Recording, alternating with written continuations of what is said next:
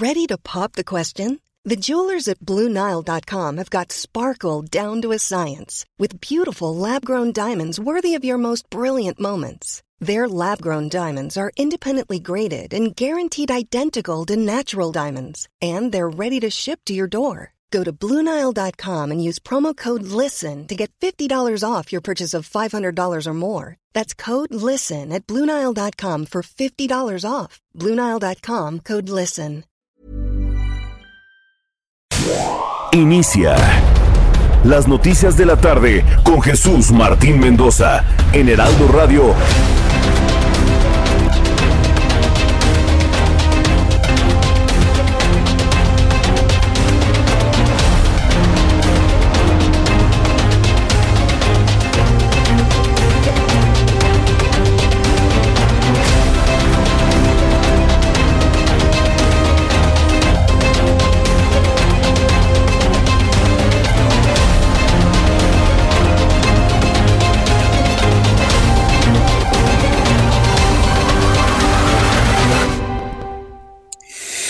Las seis de la tarde en punto, hora del centro de la República Mexicana. Bienvenidos, muy buenas tardes. Iniciamos el Heraldo Radio de esta tarde del martes 14 de julio del año 2020. Me da mucho gusto saludarle. Bienvenido, súbale el volumen a su radio. Le tengo la información más importante que ha ocurrido en las últimas horas por más asuntos coyunturales y por más persecuciones políticas que haga el gobierno de López Obrador, nosotros no vamos a dejar de seguir insistiendo en el problema que significa el coronavirus, el COVID, la cantidad de contagiados que sigue en ascenso, lamentablemente, y la cantidad de muertos. Que quede claro, no nos vamos a distraer con su persecución política. Vamos a seguir hablando del COVID y del desastre económico que es México en este momento para que quede clarito, ¿eh? Yo no me voy con este tipo de cosas, ni con estas distracciones, ni cortinas de humo, ni con cajas chinas. Y lo digo porque, bueno, si cada vez se pone más intenso el asunto de Emilio Lozoya Austin, es director de Petróleos Mexicanos. En primer lugar, le digo que el exdirector de Pemex, Emilio Lozoya, ya se encuentra muy cerca de ser extraditado a México. Esto luego de que hace unas horas la Fiscalía General de la República informó que ya despegó el avión que lo traslada de la ciudad de Madrid rumbo a México. Ya viene en camino Emilio Lozoya. No viene precisamente tomando los mejores vinos en primera clase.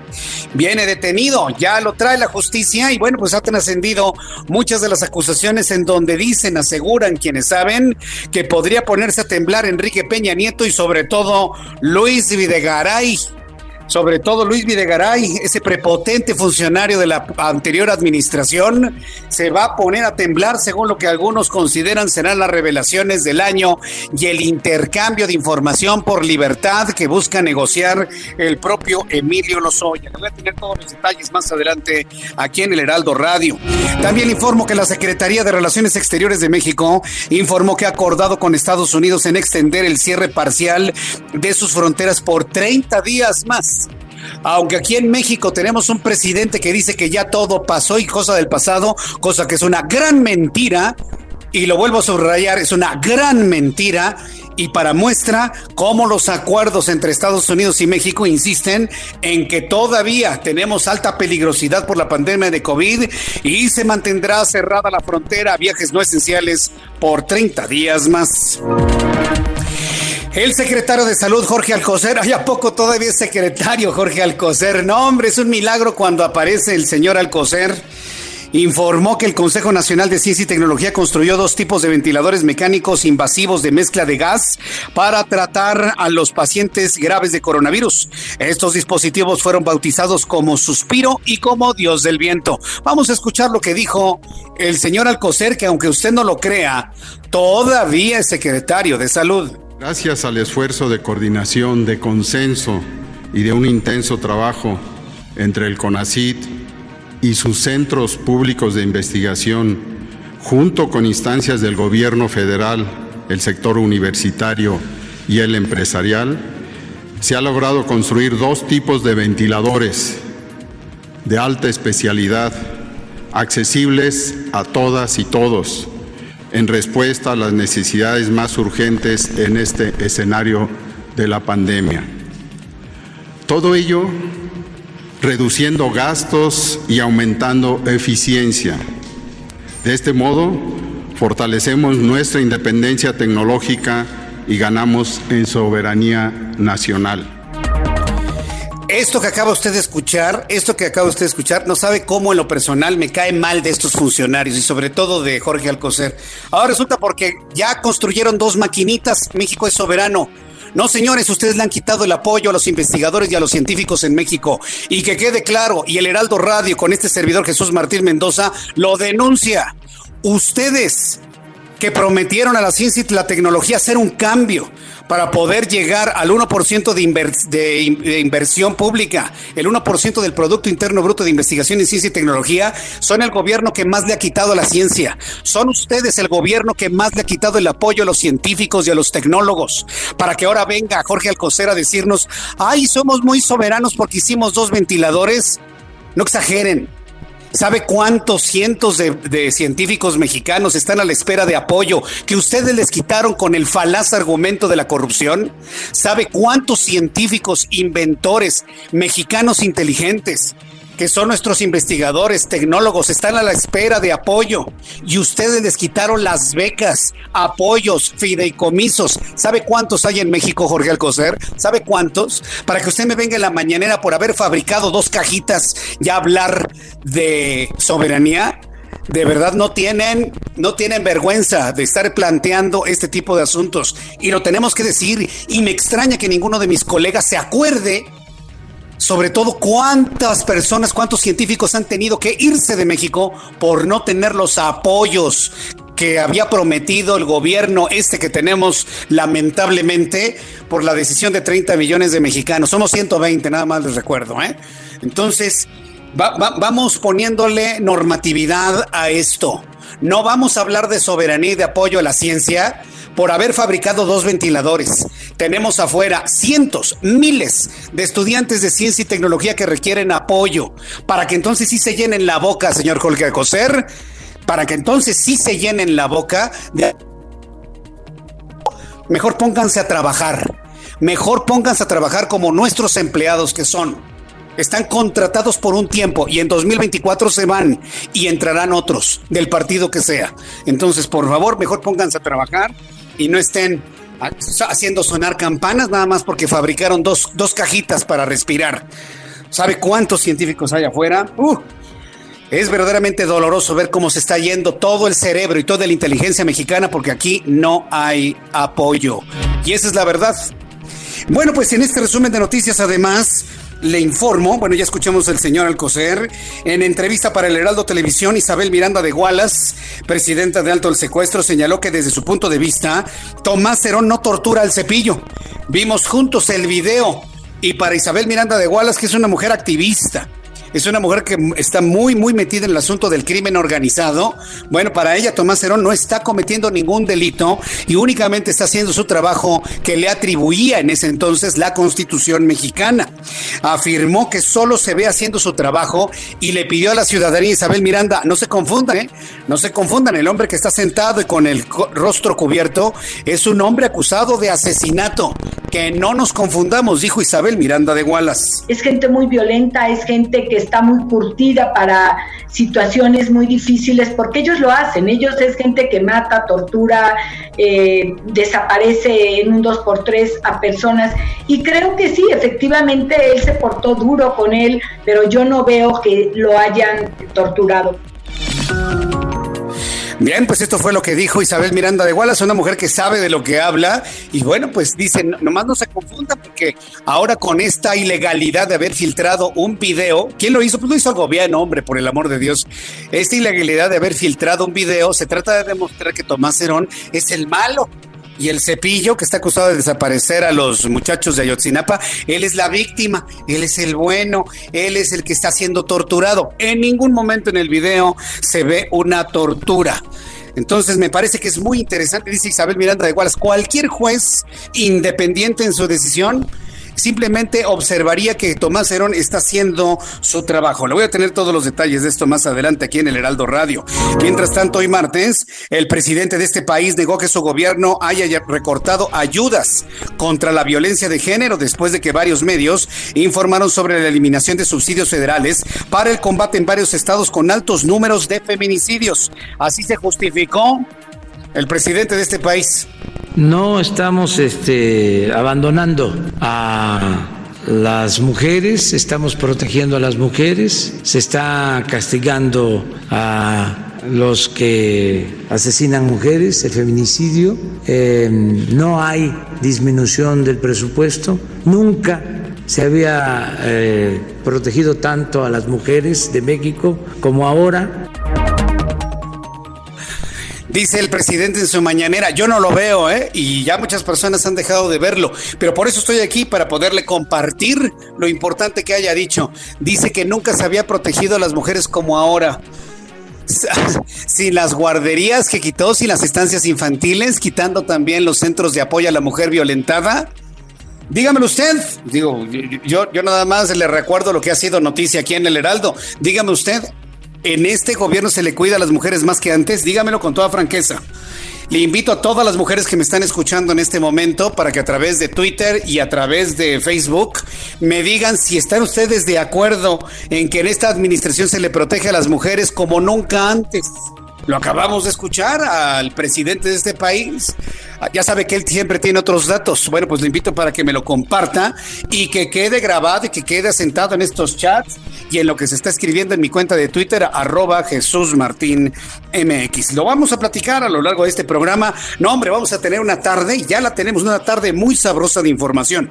Además, también informo que la Comisión Nacional del Agua presentó una denuncia contra autoridades municipales de Acapulco por el derrame de aguas negras en la playa Icacos el pasado 25 de junio. Esto no es si usted recuerda, yo he denunciado en muchas ocasiones cómo el municipio de Acapulco deja ir, y me están escuchando en Acapulco en el 92.1, y que lo escuche el gobernador que es amigo nuestro aquí en el Heraldo Radio, que en Acapulco dejan ir las aguas negras al mar. ¿Y sabe también dónde lo hacen? Lo hacen en la playa Icacos y lo hacen también en Diamante, ahí a un lado de Revolcadero. Ahí en Revolcadero hay una salida de un río y bueno, pues ahí a mí me ha tocado verlo con mis ojos cómo han descargado agua negra al mar en ese punto y lo hace el municipio de Acapulco. No invierten en maquinaria para reciclar el agua, pero sí la mandan al mar. Es verdaderamente increíble. Ojalá y el gobernador del estado de Guerrero meta manos en este asunto para evitar la contaminación del mar de Acapulco. También informo que tras un intercambio de acusaciones entre el gobierno federal y los gobiernos estatales por el manejo de la pandemia, la Organización Panamericana de la Salud afirmó que es muy importante que los tres niveles de gobierno de México tengan una buena coordinación. Otra crítica más de la Organización Panamericana de Salud ante la impericia que ha demostrado el gobierno mexicano y López Gatel y la Secretaría de Salud en el manejo del COVID-19. Es la Organización Panamericana de la Salud la que está, pero vuelta en críticas hacia el gobierno de México y las formas como ha hecho las cosas en las últimas semanas. También informo que si usted tuvo fallas para comunicarse en WhatsApp, no era su teléfono, no era su internet. WhatsApp reportó fallas. No es que lo dejaran en visto, sino que la aplicación dejó de responder en varias partes del mundo. Por fortuna el servicio ya fue restablecido. Hay esas palomitas azules. Yo le quiero recomendar que desactive el color de las palomitas. Esas palomitas azules van a desatar la tercera guerra mundial. Me dejaste leído. No puede ser. Yo creo que este es uno de los reclamos más horrorosos de estos tiempos de millennials y de centennials. Me dejaste leído. Es que lo leí y tuve otras cosas que hacer. No, es que no te quiera contestar. Lo que pasa es que estoy ocupado. Estoy ocupada. Ah, esas palomitas. Yo le quiero sugerir que si usted utiliza WhatsApp, desactive la, la notificación de leído. Es decir, eso impide que sus palomitas se pongan en color azul y de esta manera, bueno, pues ya si lo leyeron o no lo leyeron, usted ya no se malviaja de que no, le, no lo leyeron. Entonces vamos a ir proponiendo de que se desactive la notificación de leído para evitar tantos reclamos actualmente. También le informo que los gobiernos de Estados Unidos y Canadá planean prolongar sus acuerdos para mantener cerradas sus fronteras compartidas a los viajes no esenciales hasta el 21 de agosto. También le informo que Santiago Nieto, titular de la Unidad de Inteligencia Financiera, la UIF, dijo que el acercamiento con grupos empresariales es para dar certeza en el combate al lavado de dinero y otros delitos, no para obstaculizar También le informo que la marchista y medallista olímpica mexicana María Guadalupe González perdió el recurso de apelación que interpuso contra una suspensión de cuatro años Dicen que por dopaje ahora afronta nuevos cargos por defenderse con presuntas pruebas falsas. ¿Se habrá dopado? ¿Habrá tomado cosas que no estaban permitidas? Eso solamente ella lo sabrá. Cuando el reloj marca en estos momentos las 6 de la tarde con 14 minutos, vamos a revisar la información de los estados con nuestros compañeros corresponsales. Inicio con Juan David Castilla desde el estado de Veracruz. Adelante, Juan David. Hola, ¿qué tal? Muy buenas tardes, te saludo con mucho gusto también a todo el auditorio y te comento que el Ayuntamiento de Jico, un municipio ubicado muy cerca de Jalapa, de la capital del estado, analiza imponer el toque de queda para sancionar a quienes no respeten la cancelación de eventos masivos durante las fiestas patronales en honor a Santa María Magdalena. De acuerdo con el síndico José Miguel Cuel Guevara, también se solicitaría el apoyo de la fuerza pública del gobierno de Veracruz ante el desacato de las medidas sanitarias por parte de los pobladores. Cabe recordar que apenas eh, pasado jueves 9 de julio, la presidenta municipal de Chico, Gloria Luz Galván Orduña, anunció la cancelación de los eventos socioculturales y artísticos por la pandemia del COVID-19.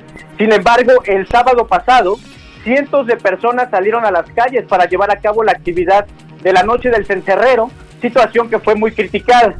Será a partir de esta semana cuando se analicen y establezcan las medidas para restringir la movilidad en el pueblo mágico ubicado a 23 kilómetros de Jalapa. Dicho lugar es muy conocido por su tradicional jiqueñada, una suelta de toros que es muy importante en la región capital. Y este evento fue cancelado por la contingencia sanitaria.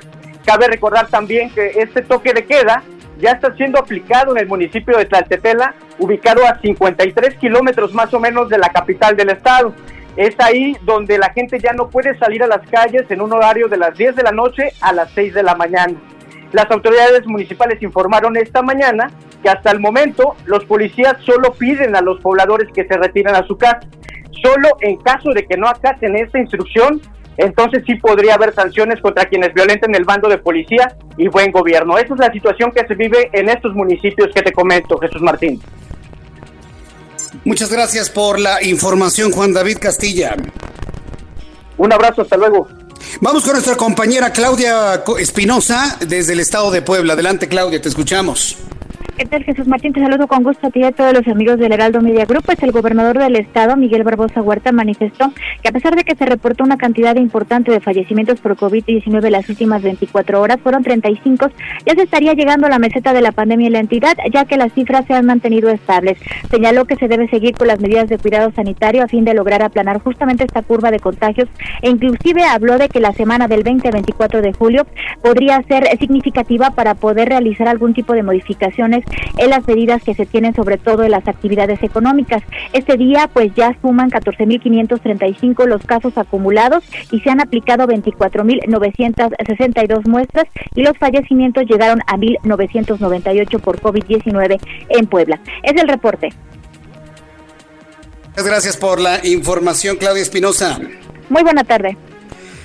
Hasta luego, muy buenas tardes, nuestra compañera corresponsal allá en el estado de Puebla. Y bueno, pues las declaraciones del gobernador Barbosa confía en el aplanamiento de la curva a finales de mes. Ya sabe que ya sabe usted que Barbosa ha sido también muy combativo y eso que es del mismo partido que el presidente de la República.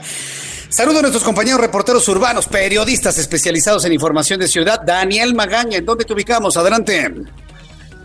¿Qué tal, Jesús Martín? muy buenas tardes. Nos ubicamos aquí en la zona del Zócalo Capitalino y hace unos minutos se registró una lluvia fuerte en todo el perímetro centro de la ciudad y bueno, después de tres meses, eh, finalmente pues fueron retiradas estas vallas metálicas que en el perímetro del zócalo de la ciudad, minutos antes de que se generalizara la lluvia, incluso pues muchas personas se rindieron honores a la bandera, en tanto pues el eh, personal del ejército mexicano pues realizaba el arreo de la bandera en toda esta zona, pues incrementó el día de hoy la actividad pues no solamente vehicular, sino también peatonal en esta calle Francisco y Madero, en la cual a partir de las 11 y hasta las 5 de la tarde, bueno, pues se permite este corredor comercial ya el ingreso de personas y bueno, pues te reitero, se ha presentado lluvia en la zona centro de la ciudad. El reporte, muy buena tarde.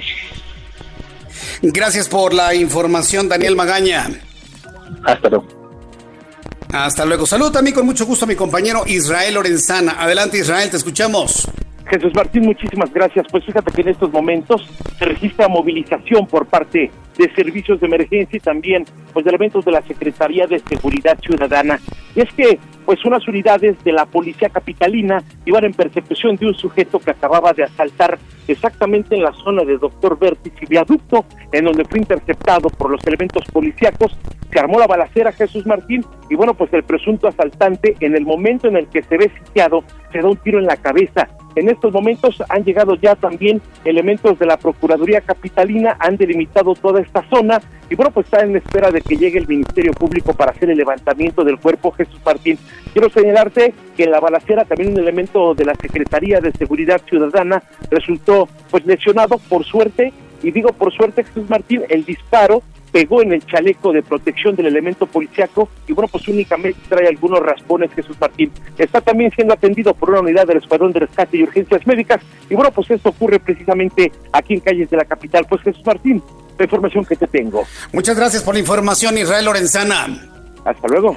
Hasta luego, que te vaya muy bien. Yo le quiero pedir a usted que le diga a todos sus amigos, a todos sus conocidos, vecinos, compañeros de trabajo, que sintonicen ya todas las frecuencias del Heraldo Radio en la República Mexicana. En el Valle de México estamos en el 98.5 de FM, 98.5 de FM en el Valle de México. En Guadalajara estamos en el 100.3 de FM.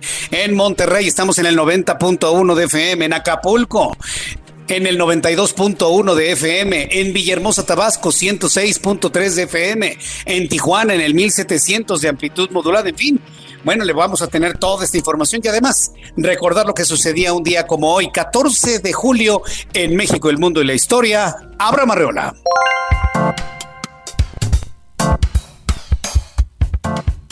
Jesús, bienvenido. Esto es un día como hoy en la historia.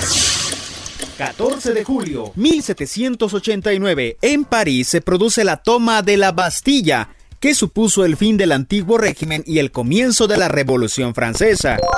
Y en ese mismo día, pero un año después, en 1790, concluye la Revolución Francesa. Los ciudadanos de París celebran la monarquía constitucional y la reconciliación nacional en la fiesta de la Federación. 1976, la pena capital es abolida en Canadá. 1995, en Estados Unidos, el MPEG, que seguramente a muchos les suena, el Moving Picture Experts Group, da a conocer el formato MP3, un formato que hasta la fecha nos ha dado muchas alegrías.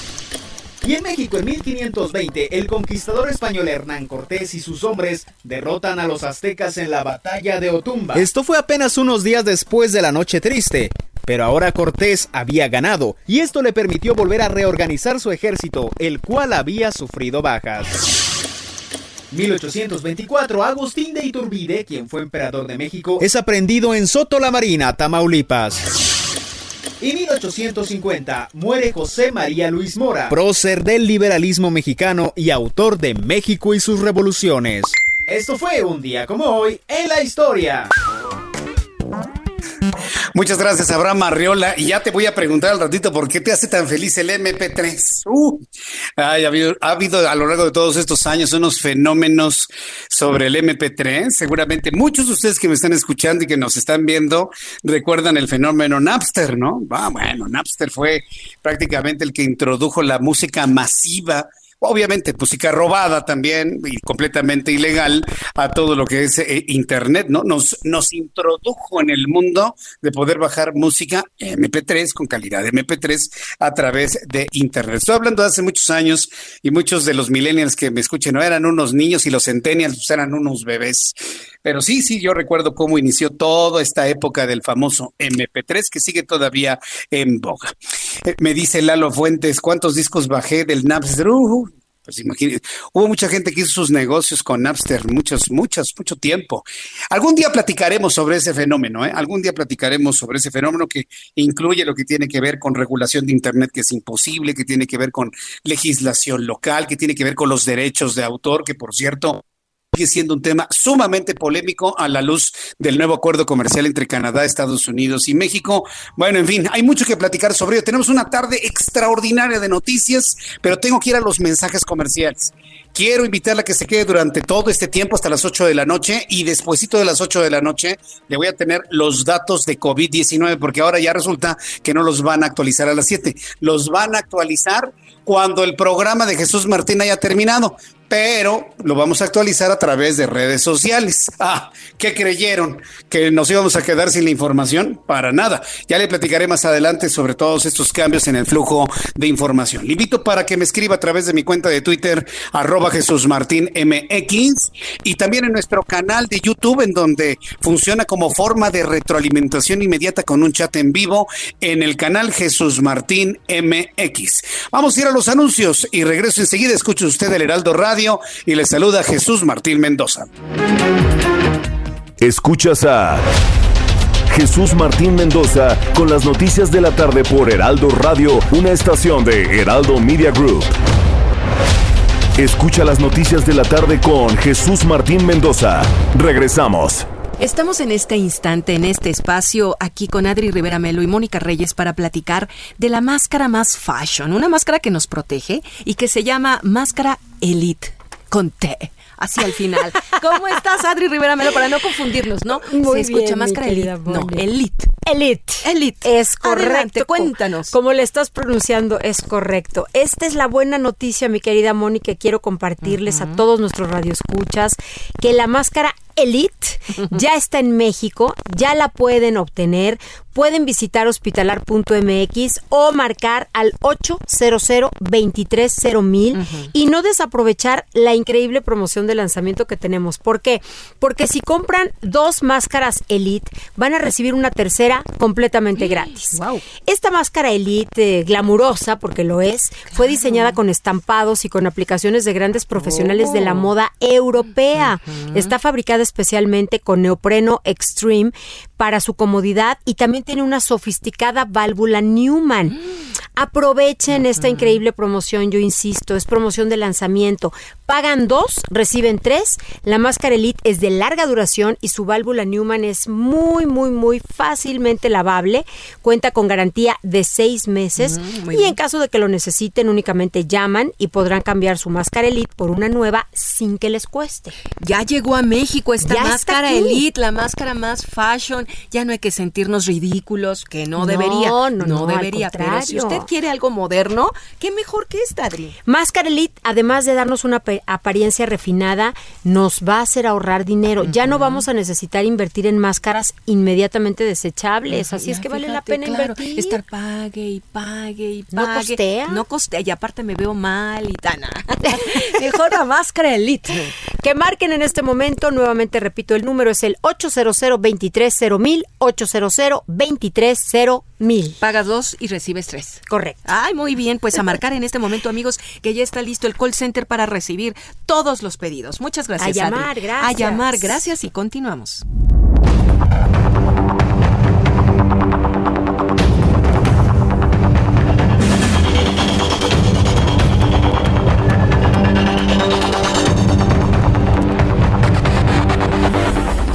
Ya son las 6 de la tarde con 32 minutos, hora del centro de la República Mexicana. Escuche usted el Heraldo Radio. Este servidor que le habla es Jesús Martín Mendoza, como todas las tardes, compartiéndole la información. Eh, le recuerdo que estamos también, además de toda esta gran plataforma de emisoras del Heraldo Media Group en toda la República Mexicana, estamos en YouTube, en el canal Jesús Martín MX, que es con nuestro chat en vivo. Estamos eh, platicando con el público. Por ejemplo, Armando Lalde nos está mandando saludos desde Houston, Texas. Saludos, Armando, muchas gracias. Chili Willy siempre está en Puebla.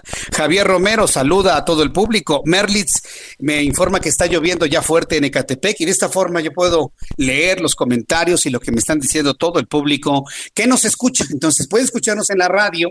Cuando le pregunten, le llamen por teléfono, qué emisora hable, dígales, yo oigo el Heraldo Radio, porque ahora así es, yo oigo el Heraldo Radio y si le escucha esta hora, diga yo escucho a Jesús Martín Mendoza con las noticias en la tarde por la frecuencia y ya lo dice. Y a un lado de su radio tiene su YouTube en donde tenemos nuestra plataforma de conversación, usted y yo. Y mire, tarde redonda de información. Ya le adelantaban a nuestros amigos que nos ven en estas plataformas digitales y le comento a usted que me escucha en la radio en toda la República Mexicana que se va a poner interesantísimo esta llegada de Emilio Lozoya. Ya viene volando, ya viene volando, ya viene su avión, eh, ya viene su avión volando. Es un avión que envió el gobierno de México ya lo detuvieron, ya lo traen para México, ya está en territorio nacional en estricto sentido de la palabra, si hablamos de la aeronave que lo trae hacia México. Y bueno, pues una vez aquí, sí se va a convertir en una buena caja china y en una buena cortina de humo para dejar de hablar otros temas. Pero mi compromiso es no dejar otros temas y seguir hablando de la debacle económica por la que atraviesa México y la debacle de salud que atraviesa por COVID-19. Pero el asunto de Emilio Lozoya sin duda va a ser principal durante los próximos días. La Fiscalía General de la República informó que la aeronave que trasladará a Emilio Lozoya, exdirector de Pemex de Madrid a México, ha despegado ya de la Ciudad de México y arribará a la capital española tras, tras 13 horas y media de vuelo con escala técnica en Canadá para esperar que se cumplan los trámites administrativos y migratorios respectivos. La dependencia indicó que Lozoya Austin regresará a la Ciudad de México en, en un vuelo en el que el agregado de la Fiscalía General de la República en España y Europa, Luis Alejandro Cervantes, Vázquez viajarán junto con el detenido. No se vaya a pelar arriba del avión, ¿no? Digo, a lo mejor todo puede suceder. La Fiscalía General de la República agregó que una vez que Lozoya Austin esté saliendo de España, el Ministerio Público Federal informará a los jueces de control de nuestro país la hora aproximada de su llegada. Bueno, llega esta semana, o sea, simplemente llega en estos días y hay que estar muy atentos de todo ello. Voy a entrar en comunicación con Diana Martínez. Diana Martínez es reportera, periodista del Heraldo Media Group, quien nos informa que Emilio Lozoya, la aeronave, lo va a trasladar, ya despegó desde la Ciudad de México. Bueno, ha iniciado el proceso para traer a Emilio Lozoya. Diana, adelante, te escuchamos. Muy buenas tardes. Hola Jesús Martín, buenas tardes. Pues sí, a, a 14 días de que la Fiscalía General de la República anunció que el exdirector de Pemex, Emilio Lozoya, aceptó su extradición, pues un avión mexicano ya partió este martes rumbo a Madrid, España, para trasladarlo a México y que enfrente acusaciones eh, en su contra. Eh, la Fiscalía General de la República informó que la aeronave mexicana salió de la Ciudad de México y llegará a Madrid después de 13 horas y media de, vuelo, como, como bien lo comentas, hará esta escala eh, técnica en Canadá, mientras se realizan algunos trámites administrativos y migratorios y viajará eh, Luis Alejandro Cervantes Vázquez, eh, agregado de la Fiscalía en España y Europa, viajará con, con Emilio Lozoya. Eh, una vez que concluyan estos trámites, ya Lozoya eh, y, y, que Lozoya salga de España, el Ministerio Público informará a los jueces de control de México la hora aproximada de su llegada a la capital del país. Y esto es importante porque, eh, sobre todo para saber cuál es el horario de las audiencias. Aparentemente son dos, porque eh, Emilio Lozoya tiene dos órdenes de aprehensión, como recordarás está la de agronitrogenados y el caso Odebrecht, pero la Fiscalía hasta el momento no ha señalado si se va a solicitar eh, eh, fecha y hora para para dos audiencias o para una, eh, y esto con el objetivo de que se le formule la, la, imputación. Entonces, estaremos al pendiente para ver si será una audiencia o dos eh, en las que comparezca Emilio Lozoya, Jesús Martín. Bien, entonces el avión sale, salió del día de hoy de la Ciudad de México. ¿Es un avión qué? De lo que era la Policía Federal, de la Fiscalía General de la República, de la Fuerza Aérea Mexicana. ¿Ha trascendido de, de, de qué, de dónde es el avión? No ha informado la Fiscalía General de la República, aparentemente eh, eh, va a llegar al hangar de la, de la Fiscalía, entonces eso parece indicar que, que, sería de la, de la Fiscalía General de la República, pero no han confirmado esta información en la, en la institución. Muy bien, sí, en, entiendo sobre todo el cuidado con el que tiene que hacerse ese traslado desde Madrid a la Ciudad de México. Pues Diana Martínez, periodista, vamos a estar muy atentos de todo lo que se genere en información desde la Fiscalía General de la República y cuando tengamos ya los itinerarios ya eh, produciéndose en ese momento, volvemos a entrar en comunicación contigo en estos días. Muchas gracias, Diana. Estamos atentos, Jesús Martín. Gracias, que te vaya muy bien. Diana Martínez, periodista del Heraldo Media Group, está muy atenta de todo este trayecto que va a realizar Emilio Lozoya a, a, través de una, bueno, por medio de una aeronave, presumimos que es una aeronave de la extinta Procuraduría General de la República, que ahora sería de la Fiscalía General de la República, con todo el personal necesario para poder garantizar, ahí le va, ¿eh? Para poderle garantizar todos los elementos de cuidado de los derechos humanos a Emilio Lozoya. Según algunos escribanos, escribientes o escribidores o opinólogos o como quiera usted llamarlos en algunas, en algunas publicaciones periodísticas, bueno, pues hay quien interpreta que Emilio Lozoya estaría pues haciendo un trueque, ¿sí? Estaría transando información por su libertad. Información que pueda comprometer de manera directa al expresidente de México, Enrique Peña Nieto, y al vicepresidente en ese entonces, Luis Videgaray, Sí, porque se, movía Luis Videgaray como el vicepresidente, ¿no? Inclusive en una gran borrachera que tuvo uno de sus hijos, le gritaba a todo el mundo en un video muy conocido, mi papá es el presidente. Pues sí, supimos que Luis Videgaray tomaba decisiones y ya nada más Enrique Peña los, lo firmaba, ¿no? Entonces estamos ante una dualidad de un, de un presidente de la República y un vicepresidente de facto, Luis Videgaray, que bueno, pues seguramente los van a echar de cabeza. Me estaban comentando aquí precisamente nuestros amigos del público que nos eh, escriben a través de YouTube en el canal Jesús Martín MX, que consideran poco probable que ya que político de en el PRI, en el PAN, en el PRD ha echado de cabeza a los a sus compañeros. Yo puedo entender esa lógica en función del tiempo. De ahí lo interesante del asunto. Porque como le digo, Emilio Lozoya lo dejaron solo, ¿eh? Lo dejaron completamente solo. Está, está, está dolido, está afectado, está agraviado. Y una persona agraviada, porque lo dejaron solo, imagínense, Emilio Lozoya jamás se va a quitar en la vida, en lo que le resta de vida, esas imágenes mediáticas en donde lo detienen, lo toman de los brazos, sí le pixelean el rostro, pero se ve él claramente en su, en su físico caminar detenido, esposado por la espalda. E, e, es, esa imagen de una persona no se la quita el resto de su vida. Cuando se refieren a Emilio Lozoya, van a aparecer esas imágenes siempre. No precisamente sentado en un escritorio con el logotipo de Pemex atrás, sino cuando fue detenido en España. Entonces, imagínense el impacto de imagen de su vida entera, ¿no? Entonces, ahí podemos entender lo agraviado que podría sentirse. Por eso le digo, va a ser muy interesante escucharlo, ver sus imágenes, verlo llegar, bajar de la escalerilla de ese avión cuando esté en la Ciudad de México, conocer sus primeras declaraciones. Seguramente va a pedir hablar ante medios de comunicación. Se lo tienen que conceder porque es un derecho humano fundamental. Y bueno, pues esperemos los tiempos. Nos vamos a sorprender, yo estoy casi, casi seguro. Mientras tanto, la Secretaría de Relaciones Exteriores dio a conocer que se prolongará el cierre de la frontera entre México y Estados Unidos para los viajes no esenciales hasta el 21 de agosto, 30 días más. Esto como medida para evitar la propagación del COVID-19. La Secretaría de Relaciones Exteriores informó que las restricciones se mantendrán en los mismos en que se han desarrollado desde su implementación el 21 de marzo. A ver, esta es una de las noticias que a mí me parecen que demuestran la incongruencia de Hugo López Gatel y hasta del presidente de la República. Ambos en una idea de trasladar o transmitir una idea falsa de que ya el coronavirus no pasa nada, que ya es cosa del pasado, que ya se está enfriando, la, que la curva está aplanada, de que se está desacelerando, pero siguen creciendo los números de infectados todos los días si de verdad estamos ya en un proceso de desaceleración, que me expliquen entonces por qué el gobierno de México y el Estados Unidos acuerdan mantener la frontera cerrada por un mes más. A ver, ¿se da cuenta? Es una incongruencia. Por un lado, mediáticamente le dicen a la gente más ignorante, menos preparada, menos leída, menos en conocimiento y la que no cree en el COVID, le dicen lo que quieren oír. Pero por otro lado, reconocen que la pandemia es peligrosa, que se está extendiendo y que por ello hay que cerrar la frontera 30 días más. ¿Se da cuenta? No podemos dar noticias nada más así y vamos a lo que sigue, así y a lo que sigue. Jamás tenemos que comparar las cosas, lo que se dijo antes, lo que se dijo ayer, lo que se dijo la semana pasada, lo que ocurre en un lugar y en otro para poderlo comparar y en este caso pues encontrar pues las incongruencias en las que lamentablemente han estado cayendo en la Secretaría de Salud. Bueno, la Secretaría de Salud no. Fíjese, la Secretaría de Salud tiene gente muy valiosa. Yo he conocido dentro de la Secretaría de Salud gente valiosísima.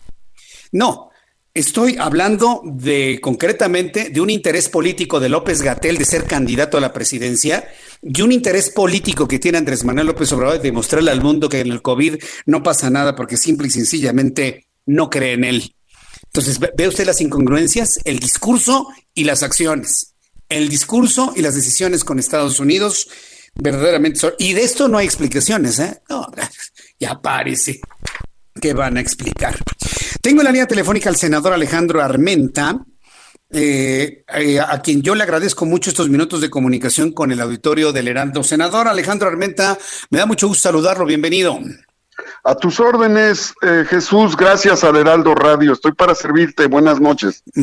Buenas noches. Hablando de otros asuntos que también han sido verdaderamente sorprendentes, es este encontronazo, por, calificarlo de alguna manera, entre John Ackerman, que se ha convertido en uno de los aplaudidores más eh, sorprendentes del presente gobierno, y de Ricardo Monreal, que hay que decirlo, es un hombre que ha sido un fiel de la balanza en la toma de decisiones del partido político en el poder y hasta del presidente de la República. ¿Qué, qué es lo que usted ve de este enfrentamiento entre estos dos importantes personajes? De la vida pública en el país. Jesús, déjame comentarte que yo no veo un encontronazo, porque el encontronazo es cuando dos se encuentran, ¿no? Aquí no hay un encontronazo, más bien diríamos que es un choque a la pared. Es un choque a la pared. Hay quienes les gusta darse cabezazos en la pared, porque yo no he visto que el senador Monreal eh, conteste o señale o, o manifieste alguna postura en contra del el señor John Hackerman. Es más bien, es una postura que lamentamos. Quiero decirte que entiendo que él es integrante del Instituto de Formación Política de Morena, o sea, es integrante, fíjate, de un instituto de formación política. ¿Qué les está enseñando a las generaciones, cómo está formando a los cuadros de Morena, eh, que para guerrilla, para que se conviertan en porros, o cuál sería la formación, cuáles serán los contenidos temáticos que le está dando a, los alumnos o a quienes se capacitan en el Instituto de Formación Política. Es vergonzoso, es lacerante, lastima a una representación política de Morena que solo le ha servido con eficacia a la cuarta transformación y al presidente Andrés Manuel López Obrador. Es lamentable, eh, déjame decirte Jesús, que este, esta persona, este estadounidense nacionalizado mexicano, debería guardar respeto por las instituciones mexicanas. Eh, qué lamentable, qué vergonzoso, qué sectaria conducta tiene eh, como integrante de este Instituto de Formación Política, donde entiendo, cuando te forman políticamente, eh, promueven el respeto y la civilidad política creo que no conoce ni el respeto ni la civilidad política. Bien, me, preguntan que con quién estoy platicando. Estamos platicando con el senador Alejandro Armenta. Eh, usted es integrante del Movimiento de Regeneración Nacional. Y bueno, pues eh, la verdad es que ha sido muy lamentable. Yo, yo escuché unas declaraciones en donde John Ackerman le dice a Ricardo Monreal que es el cáncer de Morena. Mire, independientemente de los calificativos y de los insultos que van de un lado pero no del otro hacia el otro, pues yo veo que el Morena está repitiendo esos, a lo mejor no le gustó a usted el término encontronazo, pero sí esos choques que había con las tribus del antiguo PRD. Entonces, como que se están reproduciendo en Morena pues esos fenómenos de las tribus, de los grupos, de los grupos ideológicos, que muchas veces, bueno, pues tenían unas luchas dentro del PRD, pero terribles, tremendas, yo las recuerdo, fueron noticia durante mucho tiempo. A Morena, el Movimiento de Regeneración Nacional, no le hace ningún bien reproducir esos fenómenos de, de un partido político del pasado o ustedes, los senadores de la República, ¿qué están haciendo para que no se reproduzca eso? E inclusive el llamado a la cordura dentro del propio partido.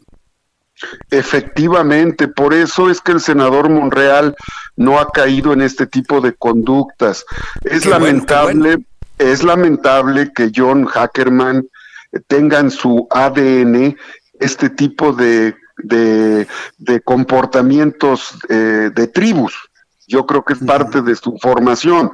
Y, y, con respecto a lo que él comentó, yo te, yo te diría que el senador Monreal, en su perfil conciliador, que solo le ha dado resultados al presidente, aquí en el Senado hemos enfrentado los debates contra el presidente, contra su estrategia económica, política, social, y te puedo asegurar que Monreal es la medicina o la solución al cáncer del sectarismo en Morena que representan estos especímenes que eh, pues lo único que hacen es querer eh, eh, excluir o pretenden reproducir sus conductas en otros partidos. Este, este sectarismo o esta conducta de tribus con la que se han desarrollado ellos, la quieren reproducir en Morena y creo que es incorrecto. Pero es incorrecto, eh, Jesús, que siendo integrante, eso es lo que quiero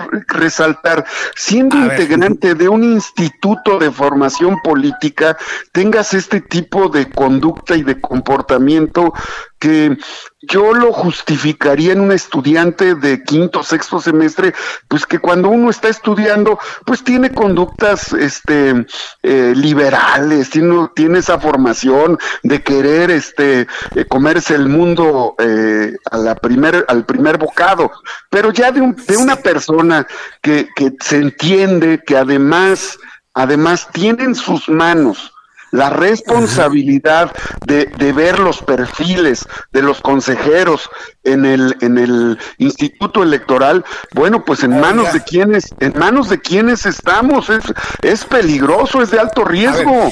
senador a ver aquí aquí una reflexión sobre lo que me está diciendo. Usted como un destacado integrante del movimiento de regeneración nacional en el senado de la república usted plantea esto en un programa de noticias con esta audiencia pero ni aún así ni aún así eh, alguien puede detener a un John Ackerman, que, debo decirle, el diálogo entre John Ackerman y este servidor ha sido siempre constructivo, pero yo he visto cómo con otras entidades lucha, critica, eh, combate, pero además sintiéndose muy protegido por el presidente de la República. Y por más que se le ha criticado en estas áreas, él va avanzando, ¿eh? va avanzando, va avanzando, va avanzando. Lo entrevistan en todos lados, aparece aquí. Ahora hasta los consejeros del INE va a elegir y no hay poder político que pueda detenerlo. ¿Qué es lo que van a hacer ustedes para frenar este tipo de fenómenos? Porque yo también coincido con ustedes, no creo que John Ackerman sea la persona más ah, adecuada en cuanto a ideología y posición política para elegir a los consejeros del INE pero pues parece que no hay nadie que lo pueda detener. El presidente hoy en la mañanera, a pregunta expresa que le hicieron algunos compañeros de ustedes, eh, comentó que quien tenga eh, actos de corrupción donde existan las la posibilidad de que eh, personas o compañeras, compañeros de Morena que cometan actos fuera de la ley deben de poner el ejemplo y deben de ser sancionados. Yo espero que no sea una cortina de humo frente a las acusaciones que ha estado recibiendo él, los señalamientos que ha estado recibiendo. Eh, creo que tiene mucho que aclarar y debe de, en lugar de estar queriendo tener un enfrentamiento con quien no, no lo tiene en su cuadrante eh, de, de, esa naturaleza, debería de estar más dedicado a promover la civilidad política, el respeto en la función que tiene como integrante del Instituto de Formación Política y debería de estar más concentrado en las tareas que tiene en lugar de estar queriendo desviar la atención sobre los señalamientos de los cuales ha pues sido objeto. Es que yo entonces yo le diría a usted, senador, ustedes como integrantes de Morena, díganle al presidente que el tamiz no nada más, o sea, sí es importante que sea eh, la corrupción, que estén libres de corrupción, pero hay personas que pueden estar libres de corrupción, pero no tener la salud mental o el conocimiento político para realizar una tarea. Y eso también yo creo que es importante que se evalúe, porque entonces surgen este tipo de conflictos en donde dicen, yo sigo adelante porque a mí que me esculquen, yo no soy corrupto. Sí, pero a lo mejor no tiene los talentos emocionales o de conocimiento político para llegar a llevar a buen puerto alguna idea o algún plan. No sé si usted coincida con esto, senador. Reitero que es lamentable que una persona que tiene este tipo de responsabilidades busque pleito, busque desviar la atención, pero sobre todo eh, que no entienda no entienda que entre compañeros de partido la civilidad, el respeto debe de imperar. Eh, están, están desde luego eh, viviendo en una etapa que no significa que Morena hoy está la, debe de estar a la altura de la representación nacional que tiene. Morena gobierna el país, Morena es mayoría en el Congreso y Morena como partido debe de entender que no puede convertirse en, un partido de tribus donde eh, personajes como estos destruyan o lastimen la representación política que eh, Morena tiene en el Senado y que descalifique a quien le ha sido eficaz a quien ha cumplido con toda precisión las encomiendas que la plataforma electoral legislativa eh, se, ha, eh, se han impulsado, que se han impulsado aquí en el Senado. Bien, senador, pues yo le agradezco mucho que haya planteado esto en nuestro programa de noticias. Yo espero que estos comentarios, estas reflexiones lleguen a quien tienen que llegar y nos saludamos en una oportunidad futura, senador. Me dio mucho gusto saludarlo en esta oportunidad aquí en el Heraldo Radio. Gracias, senador. Un abrazo para ti. Hay muchas cosas más importantes que este tipo de. Ah, sí. De, oye, no son encontronazos de estos golpes en la pared que a algunos les, encanta hacer o patadas bajo la mesa, que uy, de estas son bien dolorosas en la espinilla. Senador, muchas gracias. Le un, abrazo, a tus órdenes. Hasta luego, que le vaya muy bien. No, le digo que en política está muy sabroso lo que ocurre. Voy a ir a los anuncios. Escuche usted el Heraldo Radio. Yo soy Jesús Martín Mendoza. Le invito para que se quede con nosotros. Me escriba a través de mi cuenta de Twitter, arroba Jesús Martín MX, y a través de YouTube, en mi canal, Jesús Martín MX. Escuchas a Jesús Martín Mendoza con las noticias de la tarde por Heraldo Radio, una estación de Heraldo Media Group. Escucha las noticias de la tarde con Jesús Martín Mendoza. Regresamos.